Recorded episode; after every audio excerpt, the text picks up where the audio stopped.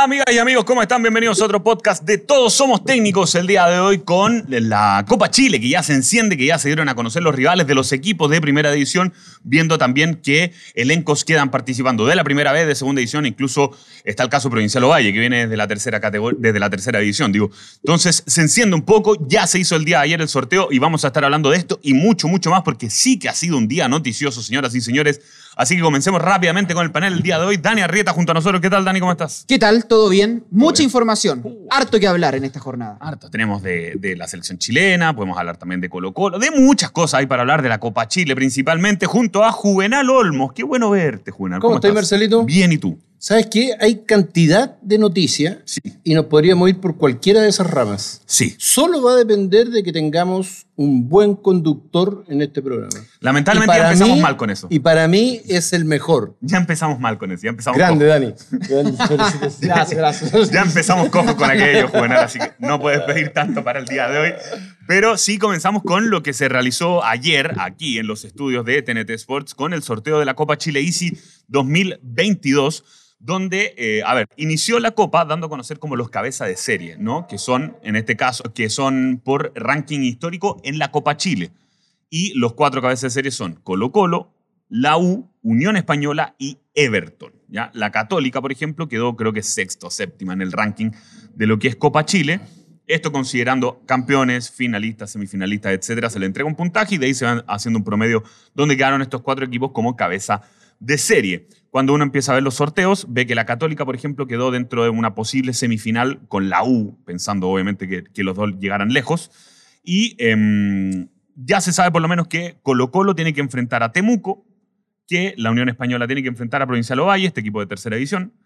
Everton frente a Magallanes, el líder de la primera vez, el líder indiscutible, o sea, por lejos de la primera vez del ascenso. Y la U frente a General Velázquez de segunda división. Una competencia, Juve, que, se hace muy atractiva cuando uno ve equipos también de otras regiones, porque hay muchos casos que se dan sorpresa. Y, bueno, tú lo has visto en, en varias ocasiones. A mí me encanta lo que genera la Copa Chile porque genera un entusiasmo eh, no habitual en clubes de provincia, no habitual en clubes de la, segunda división, no habitual en, clubes que eh, no están acostumbrados a recibir equipos grandes, se transforma la ciudad. Eh, ese club, esa semana en particular, anda, anda totalmente distinto, diferente. Yo creo que los técnicos ni siquiera tienen que eh, entusiasmar a los jugadores, embaucarlos, eh, seducirlos con entrenamiento. Eh, los tipos van, eh, van directo. O sea, no me quiero ni imaginar lo que es Colo Colo Temuco, por ejemplo. Mm. Una, Temuco, una, una, una, una plaza que todos quisiéramos tener hace rato en primera división, un estadio precioso, cerrado, moderno, eh, que por, esas cosas de la vida no están eh, en la primera división, pero, pero son partidos eh, que si los equipos de primera división no los toman con su máxima seriedad, hay historias, pero para contar así por montones de equipos que han quedado fuera. Ah, Ahí está un poco el punto también de cómo vayan a tomar los elencos de, de primera división este, este tipo de competencia. Entrega un cupo a la Libertadores, algo que no es menor, Dani. Pero, por ejemplo, el caso de la U, con la crisis que ha vivido en el último tiempo, vamos a ver si va con todo o no a disputar esta competencia. La Católica también, con el cambio de entrenador, vamos a ver, y viendo que está la Copa Libertadores, vamos a ver cómo, cómo la enfrenta. En el caso Colo Colo, Dani, no sé si tienen más información, pero viendo que es el líder indiscutido, que le ha costado un poco incluso en este, en este arranque, porque hay equipos que se le han acercado bastante, ¿cómo va a tomar este desafío, sabes? Mira, a mí me parece que eh, para esta Copa Chile hay dos realidades. Primero, Colo Colo, que seguramente los equipos van a venir de vacaciones, porque a fines de mayo termina el campeonato, Claro. y yo creo que van a tener una semana, 10 días de vacaciones. Eh, para Colo Colo quizás va a ser recobrar la memoria y darle funcionamiento a lo que ya vienen haciendo para el arranque de esta segunda parte del año. Para la Universidad de Chile, creo que va a ser la llegada del nuevo entrenador, darle funcionamiento a este equipo con los refuerzos que traigan. Y eh, para la Católica creo que también va por el mismo carril, Sí. eh, con el trabajo de Holland para intentar darle andamiaje a este equipo que iba a competir toda la segunda parte del año. Entonces, eh, dentro de los equipos grandes eh, van a ser realidades diferentes. Y creo que en Colo Colo se la van a tomar con la máxima seriedad porque eh, la idea de Colo Colo y la idea de Quintero siempre ha sido ir por los títulos, ir por esas copas, ir por darle también funcionamiento a este equipo. Eso sí, creo que en la Copa Chile van a ir apareciendo algunos juveniles que, que no han tenido mucha actividad en esta primera parte del año. Alguna, algunas variantes. Una Sí, copa que empieza el 18 de junio para Sí, complementar sí. el juego. ¿Sabes qué? Hay, hay, hay, hay, hay, hay conceptos, hay conceptos que van quedando como medio atrás. Eh, vacación a mitad de año, ya no. Intertemporada, eh, para algunos equipos sí. El La resto, Católica, por ejemplo, por ¿no? ejemplo, pero el resto hay equipos, yo concuerdo con el Dani, hay equipos que, que no se toman un día. O sea, a mí no me cae ninguna duda que, no sé, eh, Opaso no se va a tomar un día libre. Eh, hay jugadores que estando allá arriba, sabiendo lo que le ha costado, estar allá arriba no se toman un día libre. Una cosa es cuando le dicen, sí, mire, una semana afuera, pero esa semana pasan los cinco días en el gimnasio, pasan trotando en la mañana, pasan jugando, no sé, tenis, eh, pasan haciendo actividades que te tienen, te tienen ahí. Entonces, más que, más que volver de un, de un cero, lo- los técnicos lo que quieren es seguir con sus equipos, ¿no es cierto? Eh, no, no en la práctica habitual, pero sí teniéndolo a mano en saber eh, qué es lo que hacen. Hoy día con todos los cuerpos técnicos que tienen y toda esa innumerable cantidad de, profesionales, los tipos los están llamando, o sea, cómo te sentiste, cómo estás, cómo va sele- esa lesión. Los que están medio lesionados no tienen vacaciones, siguen, siguen recuperándose. Los que vienen sin jugar, hay muchos que piden no salir de vacaciones y ponerse, ponerse porque quieren estar, ¿no es cierto?, en un estatus más alto del, del equipo. Entonces, eh, cada, cada equipo tiene su, tiene su, su, eh, su meta en estas mini vacaciones que son post término del campeonato y el inicio de la Copa Chile. Así es que yo no, yo no veo tanto equipo que, que vaya como a soltar a sus jugadores, porque todos tienen su problemática, porque Colo Colo Sí. tiene su problemática, la UCED los tiene, Palestino también los tiene, la U también los tiene. Los equipos de la primera vez querrán, eh, querrán amagar a los, de, a los de primera división para poder dejarlos fuera. Perdón, se ha dado en, innumerables ocasiones que en esta Copa Chile terminan aprovechando equipos de, categorías menores, ¿no? Entonces vamos a ver también cómo la, la enfrentan. 18 y 19 de junio es el partido de ida. Una semana después, el 25 y el 26, son los partidos de vuelta de, esta primera, mm, de estas primeras llaves, que son los 16 avos de final, podríamos decirlo de alguna manera. Ahora, eh, hay que ver porque, por ejemplo, alguna vez estuve presente en el estadio de San Vicente Tahuatahua, para la final de segunda división, en aquel entonces entre General Velázquez y Deportes Santa Cruz. Un ambiente hermoso, maravilloso, de verdad que se vive, no es uno de los estadios bicentenarios, no es uno de los estadios remodelados, sin embargo, la gente se hace sentir muy fuerte y ya mostraban cierta ansiedad por tener que enfrentar a la U. El grave, el grave problema, el problema es buscar el recinto para jugar este, este estadio, porque lamentablemente no sé si lo vayan a, a entregar o no, pero ya hoy día hablaban en, en la radio, por ejemplo, con, con el alcalde de San Vicente y decía que, que hay una efervescencia. Porque claro, recibir a la U es lo que dices tú, Juve. Estos equipos de categorías menores, ¿cuántas veces pueden jugar con, con estos equipos? No, y, te, y te cambian, te cambian la velocidad de la ciudad, absolutamente, porque una, una ciudad que está a ritmo low y que está funcionando a 10 por hora, por ejemplo, porque es, lo normal en, en- en- en el campo, ¿no es cierto?, en las ciudades periféricas, a la, al- a la gran capital, las ciudades funcionan más lento, tienen una mejor calidad de vida, pero funcionan eh, a, a 10, por ejemplo. Bueno, el, el hecho que, que vaya, y sobre todo en este caso la U, es hacerte funcionar a 30, 40, 50. Los alcaldes prenden todas las antenas y dicen, a ver, espérese un poquito, llamemos, ¿no es cierto?, al coronel tanto, eh, cuántos efectivos vamos a tener de acá, pidamos desde otro sector para que, para que vengan en este sector, eh, la, la- la gente quiere esperar un, un espectáculo, entonces yo creo que las, las ciudades se transforman absolutamente, ojalá que sea desde el punto de vista positivo, porque, porque efectivamente la Copa Chile genera esto, pues genera que haya ciudades donde no tienen la posibilidad de ver a los jugadores profesionales de, de, de sus amores, tal vez a sus ídolos, y tienen la posibilidad de verlos durante un partido en un día completo, se hospedan en tal hotel, eh, los hinchas, los casas recompensa, pero, pero ojalá no pase de eso, no pase de, de esta, de esta suerte de, mm, eh, de cancha virtual, que es lo que todos quisiéramos y que se concentrara todo ahí. Eh, nos interesa que participe la gente en nuestras redes sociales de. TNT Sports Chile. Participe en YouTube, en Facebook, en Twitch, en donde sea que estemos apareciendo. Escriba, haga sus preguntas. Coméntenos cuál es la llave, por ejemplo, más atractiva que creen ustedes. Y recuerden, este código QR que está apareciendo abajo a la derecha de la pantalla los va a llevar a Spotify para que sigan también la cuenta de Todos Somos Técnicos versión podcast. Y así puede escuchar este capítulo cuando lo desee. Dani Arrieta lo veo viendo el fixture.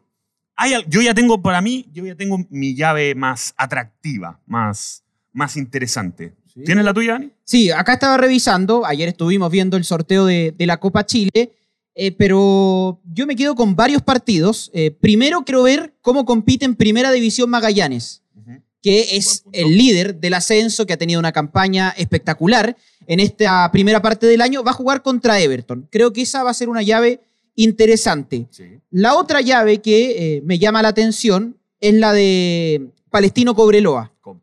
Porque eh, Cobreloa ya sabemos eh, que no ha venido bien en los últimos años, está como ahí en el torneo del ascenso, eh, pero Cobreloa es un grande y estos equipos siempre buscan, al menos en la Copa Chile, dar la sorpresa y buscar un cupo internacional. Esas dos llaves me llaman la atención y obviamente siempre la de los eh, tres grandes del fútbol chileno, la de Colo Colo Temuco, la de General Velázquez con la Universidad de Chile y por supuesto el de la Católica San Felipe. Colo Colo Temuco principalmente por ambiente, además, por lo que Sí. sabe. Por la vuelta en el Germán Becker. Sí, la ida se juega en Santiago, la vuelta en el Germán Becker y creo que el Germán Becker es un estadio espectacular que tiene todas las condiciones y que seguramente, pese a que sea en junio, pleno invierno, esa cancha, a mí me tocó ir a la Copa América del 2015 en nuestro país, un partido de Brasil-Perú, estaba lloviendo y la cancha espectacular. Sí, siempre. siempre Cabezazo, de, cabezazo, gol de el 9 de Perú, ¿cómo se llama?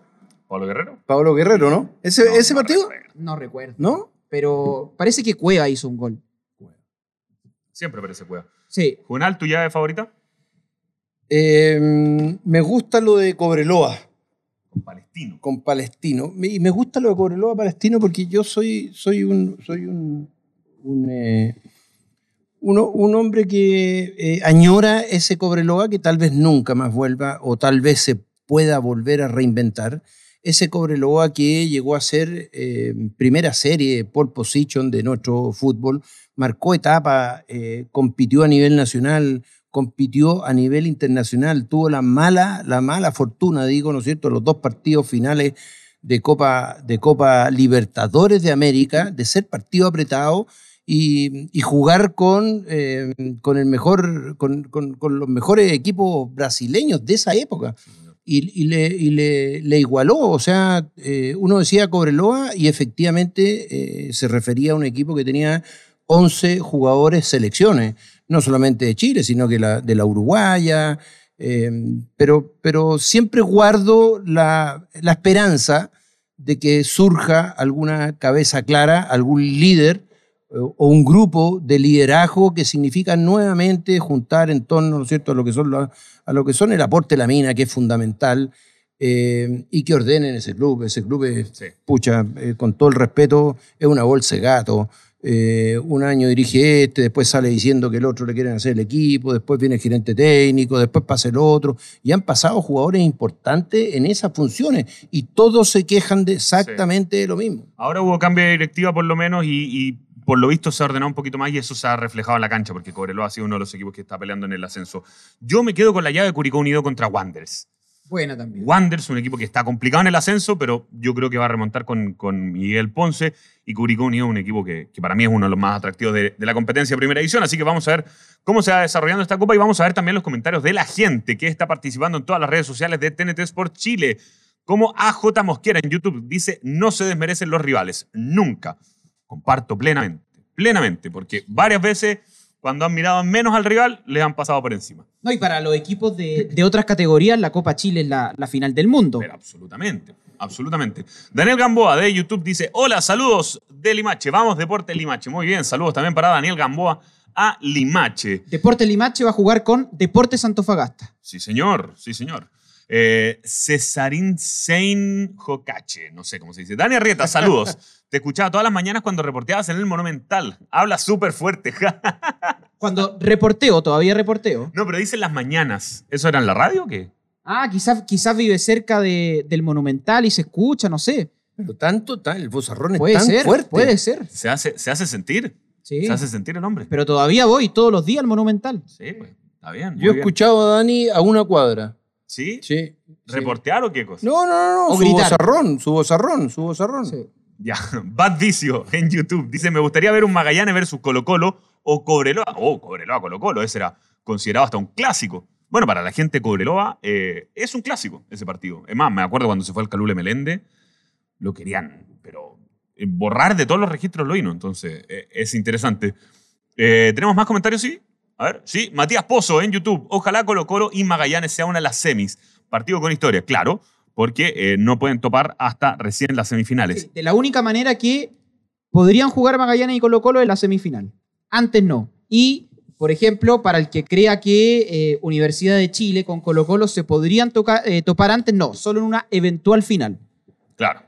Lo Claro. mismo, por ejemplo, Colo Colo con la Católica. Los que sí se podrían topar es la Católica con la U En semi. en semis. Oye, Sí. usted- ustedes son muy jóvenes, ¿ah? pero, pero en los años 80, Magallanes, perdón, en, perdón, cuarto, en cuarto. en cuarto, sí, En cuarto, en sí. Magallanes tenía un equipazo, un equipazo. Y en su mejor momento salió, salió Basay, estaba, eh, eh, eh, tenía el, el Fino Toro, eh, tenía, tenía por lo menos 8 o 9 jugadores que te la dejaban pero chiquitita. Y se, y se hablaba, ¿no es cierto?, de los comandos de Magallanes porque lo hacían entrenar en el Cerro Chena.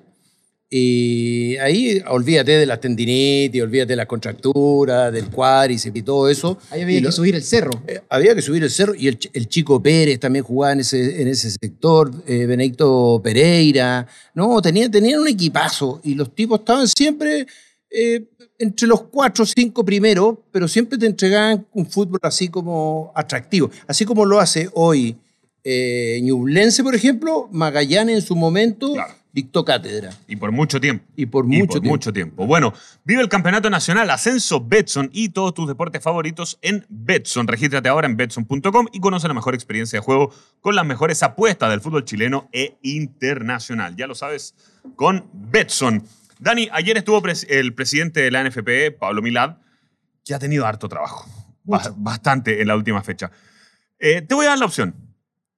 Elige uno de estos dos temas. Byron Castillo o DT de la selección. Yo voy a elegir Byron Castillo, porque creo que la gente está, para que le expliquemos también a la gente, Exacto. porque la gente dice Chile va al Mundial, ¿qué pasa? Para explicarlo. Yo, yo me quedo con Parta, Byron parta, Castillo. entonces. Elija. Eh, Eligió Byron Castillo. Comience nomás el tema. La noticia del día es que la FIFA finalmente tomó la denuncia que presentó Chile hace una semana por Byron Castillo, que según la defensa chilena es colombiano, nació en ese país y jugó por Ecuador con papeles adulterados. Eso es lo que dice Chile y finalmente lo que pide la NFP y la Federación Chilena es que como él estuvo en los dos partidos cuando Chile juega con Ecuador y empata y cuando Chile pierde con Ecuador en Santiago, es que se le dé el triunfo porque eso dice los documentos oficiales de la NFP que cuando hay este caso eh, se da por ganador al rival, Chile ganaría 3-0 los dos partidos y esto hace que Chile llegue al quinto lugar, al cuarto lugar de la tabla y clasifique de manera directa al Mundial de Qatar 2022. Bueno, hoy, hoy, en esta jornada, la FIFA comunicó que va a abrir un expediente de investigación para ver el tema Byron Castillo. Está ahí. Hay que ver ahora lo que pasa. El tema es no menor, Juvenal. ¿Por qué? Porque hoy día incluso en el comunicado oficial de la FIFA se invitó a Chile, o sea, bueno, se realizaron los descargos por parte de Chile, se invita ahora a Ecuador a hacer sus descargos y también fue invitada la Federación Peruana de Fútbol. ¿Por qué? No tiene nada que ver en esto, ¿cierto? Sí tiene que ver por la posible sanción que se entregue finalmente. ¿Cuál es el punto?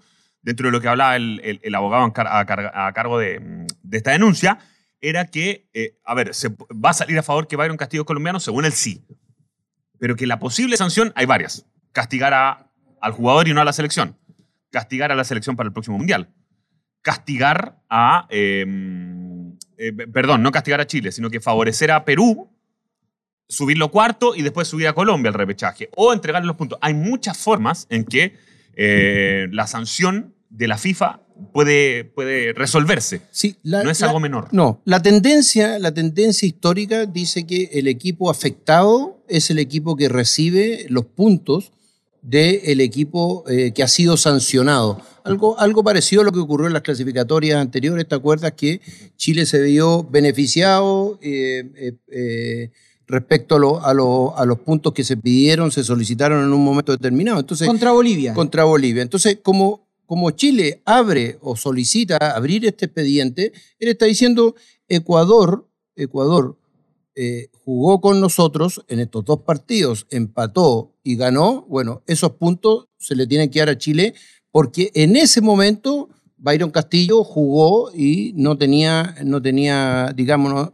no, no, estaba eh, habilitado para poder eh, jugar. Esa es mi teoría, una teoría basada solamente en, en la historia cercana que hemos vivido y no en los reglamentos que de pronto van cambiando de un año hacia otro. Es el, es el sentido que yo le daría a, esta interpretación de, FIFA. Lo, lo, que me llama mucho la atención es que la FIFA haya acogido esta apelación. ¿Por qué? Porque si FIFA dice no, esto se acaba, chao, listo.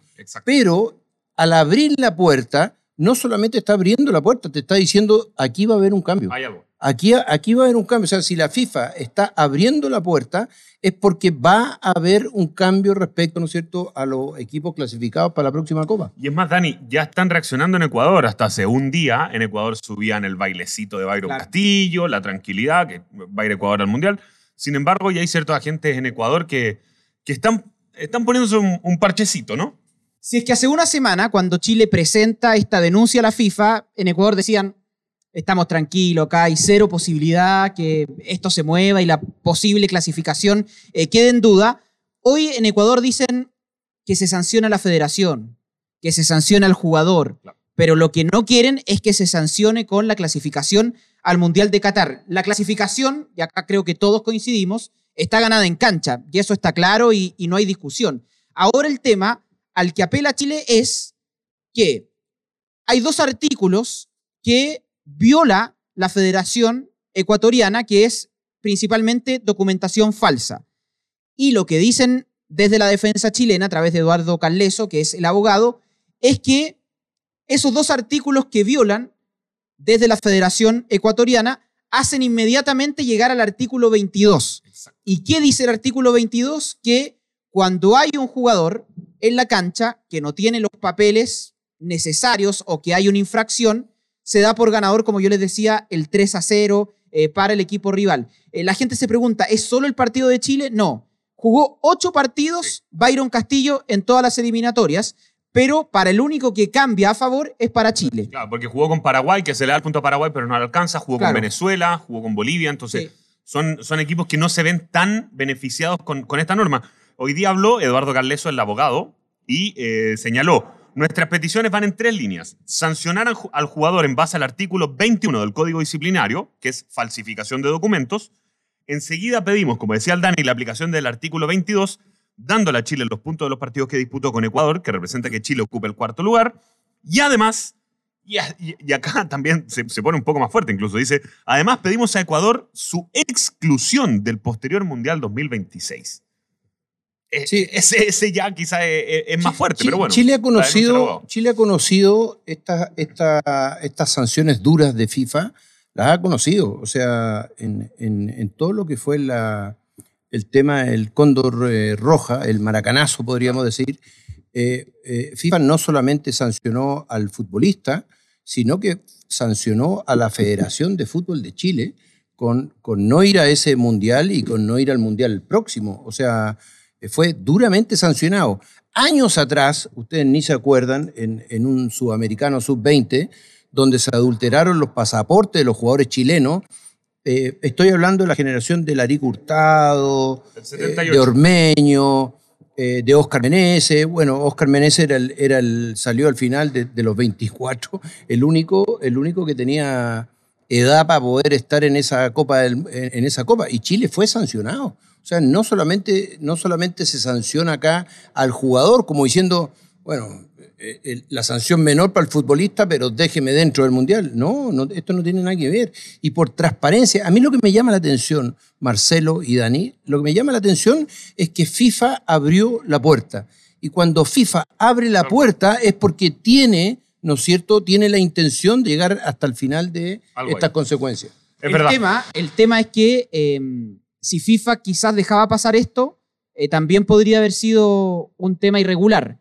Porque lo que dice Chile es que ellos presentaron todos los documentos que avalan cada denuncia con, por ejemplo, que fue inscrito en Colombia el 95, está avalado por un documento. Después que falsificaron ese documento, cuando lo inscriben el 98 en Ecuador, también presentaron ese documento. Entonces yo creo que es muy potente el argumento de Chile para que la FIFA no lo investigue. Y lo último, lo que dice Carleso, el abogado, es que esto podría resolverse en 30 días.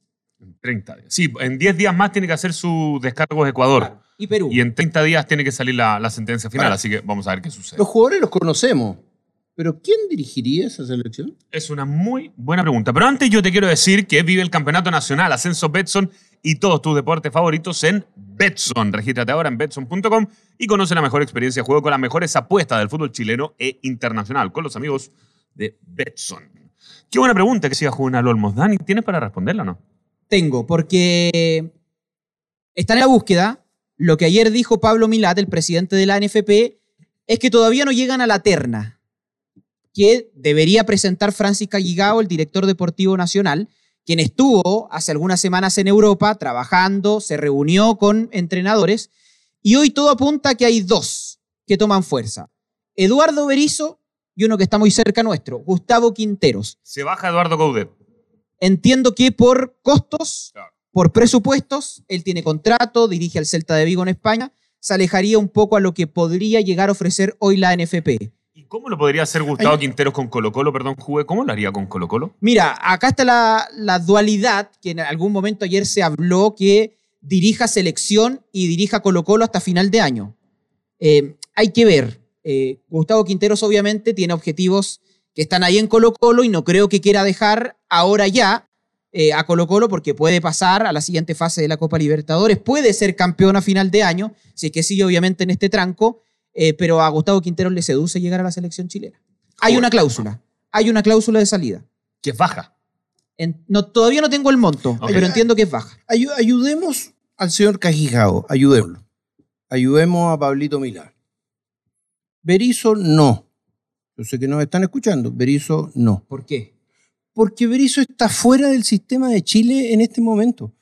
Eh, eh, está, eh, tendría que eh, trabajar, ¿no es cierto?, de, una, manera remota con un plantel que no lo ha tenido nunca. Yo creo que el nombre es Quintero. ¿Cómo lo van a arreglar? ¿Cómo se va a solucionar? ¿Cómo se va a destrabar? Eso, eso dejémoslo a un lado. Si tú me preguntas a mí como técnico, como entrenador, es Quintero, no es Berizzo. Lo que Berizzo mostró eh, en, España, lo que Berizzo mostró o trató de mostrar en, eh, en Paraguay, no tiene nada que ver con la línea, con la línea actual. Porque piensen una cosa, hoy no hay tiempo de establecer algo distinto, no hay tiempo de establecer una mecánica diferente. Hoy solamente hay tiempo para que venga el entrenador, elija bien, elija bien y que conozca el medio chileno, que lo conozca, porque yo creo que acá todavía hay jugadores que a Chile le pueden servir eventualmente en una Copa del Mundo. Entonces, el traspaso, el traspaso de Colo Colo a la selección no es un traspaso tan grande, porque Colo Colo es gigantesco. Colo Colo es gigantesco. Cuando, cuando tú vienes de un equipo más chico, pasar a la selección, sí se necesita cierto, cierto reparo. Pero eh, creo que eh, está amistado con la prensa, eh, está, está avalado por, su, por el entorno. El entorno está avalando lo que está haciendo Quintero. Quintero está siendo competitivo en Copa Libertadores. Yo creo que no hay que darle mucha vuelta. O sea, esto de ir a buscar, de ir a darse una gira a Europa, de ir a ver qué es lo que tengo, qué es lo que sí, qué es lo que no. No. Mira, mucha gente, de hecho acá estoy viendo algunos comentarios, y dicen, ¿qué están hablando? ¿Le quieren quitar el técnico a Colo Colo? Y se entiende que el hincha de Colo Colo quizás esté algo alerta por esta situación, porque el equipo está jugando bien con Gustavo Quintero, porque el equipo está también peleando la Copa Libertadores, pero acá hay un tema de fondo. Juve, tú eres entrenador, tú dirigiste la selección chilena y obviamente que cuando te llama una selección es un salto en tu carrera, es eh, algo que seduce y, quizás es algo lógico. Dirigir a Colo Colo y dar el paso a la selección chilena. Pasó, por ejemplo, con el Vichy, pasó contigo, que también dirigiste acá en Chile un equipo grande, y pasaste a la selección. Sí, el tema, el tema de Quintero es que él está dirigiendo de manera muy exitosa a Colo Colo, tiene el club entusiasmado, eh, lo tiene proyectado, que es lo más importante, lo tiene proyectado y en competencia, o sea, Colo Colo es competitivo y sabemos todavía que hay piezas que le faltan a Colo Colo, o sea, el equipo se podría potenciar mucho, mucho más. Yo veo, de ver, yo veo, yo veo complicado esto de la dualidad. Eh, lo, lo veo, lo veo difícil. ¿Alguna No, no lo veo imposible, sí lo veo difícil. Veo que tendrían que, tendrían que haber muchas voluntades para que esto funcionara. Capaz que esas voluntades sí están. Eh, me refiero a eh, Chile tendrá que tener de aquí al Mundial, no sé, cinco partidos amistosos, supongo. Tienen la Copa Kirin, que son dos. Bueno, Ahí eh, ya Hay una fecha. FIFA octubre, septiembre y noviembre ya empieza el Mundial. Claro, ya empieza el Por- mundial. ponle, ponle- ponle cinco, ponle cinco, cinco partidos que el técnico necesita Claro. hasta, hasta ya ser entregado. O sea, eventualmente eh, en la cabeza de Quinteros habría una dualidad, sin embargo, creo que si se aunan voluntades, sí podría ser el técnico que pudiese dirigir, ¿no es cierto?, en esta cuestión difícil que es estar dirigiendo el equipo más popular de Chile y estar eh, a la vez eh, de la mano con la selección. Es la opinión de Juvenal Olmos, de Dani Arrieta también, y nos interesa la opinión de ustedes que están siguiendo esta transmisión del podcast de Todos Somos Técnicos en nuestras redes sociales. A ver, ¿qué tenemos? Sí, muéstrenme. Eh, Pablo Arriagada en YouTube dice, les pongo un tema en la mesa. Si Chile va al Mundial, lo más sensato es que por tiempo Quinteros asuma. De ser así, la UC de Holland renovada tiene opción. Saludos, claro. o sea, espera, yo, creo que si Chile va al Mundial y es Quinteros el candidato, tiene que llegar ahora. Está claro. Tiene, claro, tendría que ser ahora. Eh, es complejo el, el- el tema. Eh, otro comentario, vamos. ¿Qué más tenemos? Ahí está Pablo Arriaga. Y continuamos con tres piernas. Ah, Mira, Sí, sí, sí. Yo conozco. de- él es ¿es pariente mío? el tres piernas. Sí. ¿Tú conocías el tres piernas? No. no ¿De no. verdad? No. Tres piernas. No, no conozco otro. Campeones Vidal y Alexis en Italia. Dice, sí, señor, 4-2 le ganaron a la Juve ¿ah? en, Sí. tiempo, Buen partido. en tiempo complementario. Sí, señor. Bad Vision nuevamente en YouTube. Yo creo que se fueron al chancho con las peticiones con ir al Mundial. Estaba bien. Sí, bueno, la tercera petición es algo más fuerte, pero son las que ya realizó Carleso, el abogado. Vamos con otro comentario. Diego Arturo Altamirano en ah. Dice. ¿para qué quieren Ah. perjudicar a Colo Colo? Sean justos y pongan plata en la mesa. Traigan a otro entrenador. El profe Quinteros todavía tiene que ser campeón con Colo Colo. Claro, el pensamiento del hincha Albo. que- Nadie quiere perjudicar a Colo Colo, claramente. no, porque no, se está pensando en la selección chilena, por lo menos en la NFP, pero el hincha colocolino que le da lo mismo, quiere ser campeón, no, pues, así que difícil el panorama. Matías Burbaki dice, yo escuché a Checho Coudet, al Chacho Coudet, Chacho, sí, sí. al Chacho Coudet, era un candidato, sin embargo, por temas económicos parece que se bajaría, y él mismo habló ayer. Sí, habló Dijo y que dijo, no- hoy día estoy enfocado en el Celta, Claro. tiene contrato, eh, pero, bueno, hemos escuchado eso pero entiendo que se reunió con Caligao en Europa. Eso es real. Sí, es cierto, pero bueno, vamos a ver qué sucede. A continuación va a venir Todos Somos Técnicos ¿saben? en las pantallas de TNT Sports y vamos a estar andando en estos temas y mucho, mucho más. Yo les quiero decir que entran a hbomax.com y encuentran la mejor oferta de contenido, películas, documentales, series y programas de televisión con la calidad de HBO y Warner Bros. Discovery. Tienes diferentes formas de pago para disfrutarlo con tu familia, amigos o quien quieras. Recuerda, HBO Max está hecho para ti. Vi el otro día en HBO Max Tremenda, no sé si la vieron. La de la familia de Venus y Serena Williams. ¿La vieron? No. Uy, ¿Recomendada? Tienen que llegar a verla. Se llama King Richard y por lo mismo es la película recomendada al día de hoy. ¿De qué trata? Te la pasamos a mostrar a continuación. Dani Arrieta, Juvenal Olmos, un placer muchachos. Chao, chao. Acá tienen Chau, imágenes de King Richard.